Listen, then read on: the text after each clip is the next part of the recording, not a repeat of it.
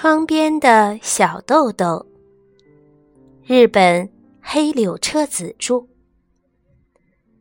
海的味道，山的味道。终于，小豆豆盼望已久的海的味道、山的味道的午饭时间开始了。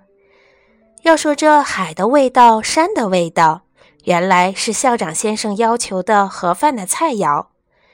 一般来说，学校对学生们的盒饭有所要求时，会这样对家长说：“请注意，不要让孩子养成偏食的习惯，或者请注意营养的全面和均衡之类。”但巴学园的校长先生却只是这样拜托家长们：“请让他们带来海的味道和山的味道。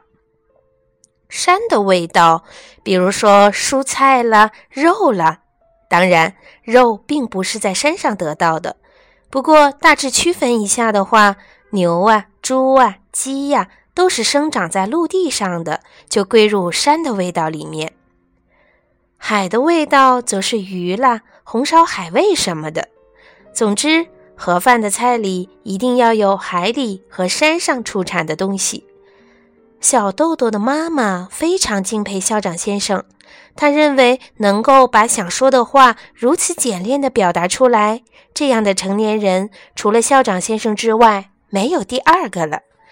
而且对妈妈来说，把山里和海里出产的食物分开来，在考虑做什么菜的时候就不觉得麻烦了，这也挺奇怪的。校长先生还说。尽管要有海里和山上出产的东西，但千万不要太勉强，不要太奢侈。山味用红烧牛蒡丝和煎鸡蛋，海味用干煎鱼就可以了。还有更简单的海味和山味的例子，那就是紫菜和梅子干。正像小豆豆第一次见到，而且非常羡慕的那样。孩子们在午饭时间里兴奋地盼着校长先生来看自己的饭盒，问：“海的味道和山的味道都有了吗？”真是让人开心。而且孩子们还可以学到什么是海里的东西，什么是山上的东西，经常会有令人吃惊的发现。不过偶尔也会出现这样的情况：有的妈妈一时很忙，做这做那，应付不过来。孩子的饭盒里只有海味，或者只有山味，这时候怎么办呢？一点儿也不用担心，因为在过来看盒饭的校长先生身后跟着校长夫人。夫人系着白色围裙，两只手里各拿着一个锅。每当校长先生看到没有带够菜的孩子，就说“海”，于是。校长夫人就从放海味的锅里取出两个煮的鱼肉卷儿，放在饭盒盖上。如果先生说的是山，夫人就会从另外一个放山味的锅里取出一块煮山芋。就这样，没有一个孩子说讨厌吃鱼肉卷之类的话，也没有一个孩子会有谁的菜很高级，谁的菜总是很寒酸这样的想法。只要饭盒具备了海的味道和山的味道这两样，孩子们就会非常高兴，笑着闹着，吵吵嚷嚷的。小豆豆好不容易明白了什么是海的味道、山的味道，不禁有些担心：妈妈今天早晨匆匆忙忙做出来的盒饭会不会有什么问题呢？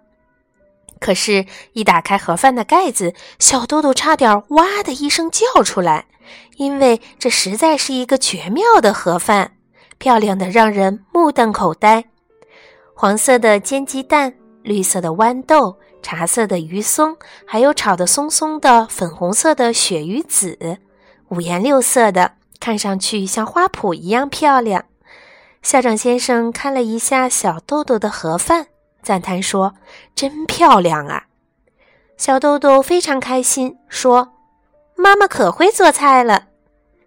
校长先生说了声“是吗？”指着茶色的鱼松问：“这是海里的东西还是山上的？”小豆豆盯着鱼松：“是什么呢？要是从颜色看，好像是山上的，因为是土一样的颜色嘛。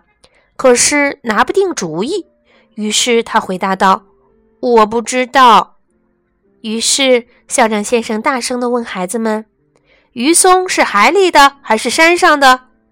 孩子们想了一下，然后山上的和海里的声音响成一片，却没有一个一致的意见。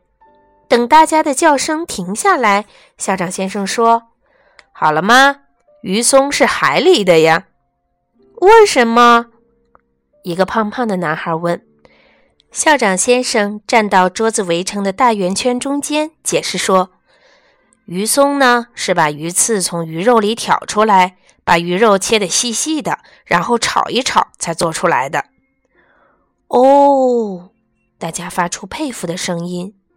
这时有人说：“老师，我想看看小豆豆的鱼松，可以吗？”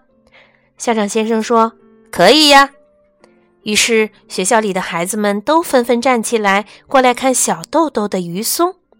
有的孩子本来就知道鱼松，也吃过，但是由于刚才的这一番话，又对鱼松发生了兴趣。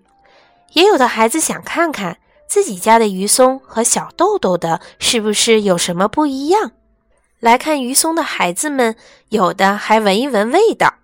小豆豆有点担心。鱼松会不会被鼻子呼出来的气吹跑了？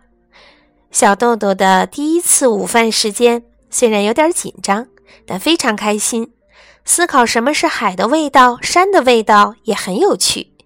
还知道了鱼松是鱼做的，而且妈妈把海的味道、山的味道的盒饭准备的这么好，一切都让人高兴。小豆豆这么想着，觉得非常开心。而且还有另外一件开心的事，那就是妈妈做的盒饭味道好极了。